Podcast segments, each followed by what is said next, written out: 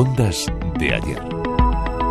Ondas de ayer, una vez más, quiere testimoniar la labor radiofónica de quienes han hecho de la radio parte de su vida, en especial durante muchos años en Radio Nacional de España. Tristemente tenemos que dar cuenta del fallecimiento del padre Manuel Muñoz a los 82 años, quien durante mucho tiempo fue el responsable de la misa en la radio pública desde 1988 a 2022, amén del programa de Radio Exterior de España Horizonte. Horizonte.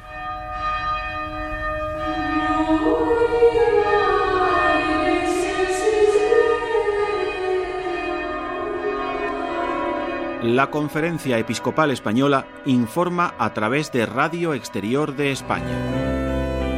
Hoy es domingo, hoy es el día del Domund, de la Jornada Mundial Misionera. Paz y bien, en nombre del niño de Belén.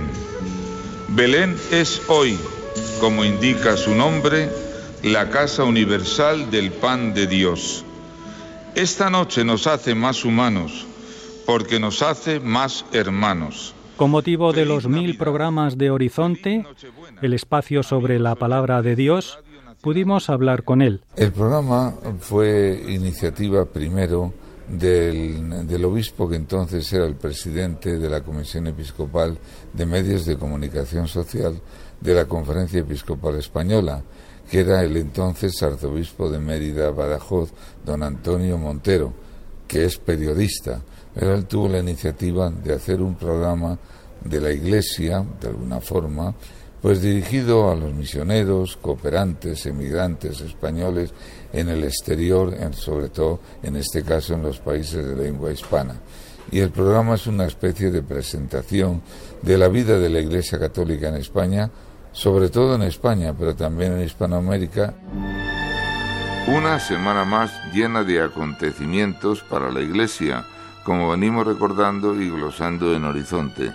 Y es que hoy mismo la Iglesia contará con siete nuevos santos, entre ellos la española María del Carmen Sayés Barangueras. En 2014 obtuvo el premio Bravo de radio que le concedió la Comisión Episcopal para las Comunicaciones Sociales. Nosotros hemos tenido invitados personas de la cultura, eclesiásticos, personas que realizan importantes labores sociales en España y sobre todo fuera de España, especialmente en América del Sur, como es lógico.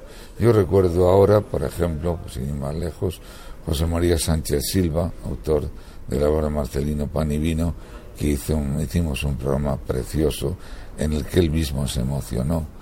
Eh, Laín Entralgo, eh, Gloria Fuertes, con su voz socarrona y voz fuerte que tenía, pero muy maja, muy interesante, y, después pues ha habido Nicolás Castellanos, ha habido muchas otras personas en este programa, repito, que intenta hacer llegar la proyección de la Iglesia dentro del templo, pero sobre todo fuera, la acción que tiene en todo el mundo a nivel de acciones sociales y culturales.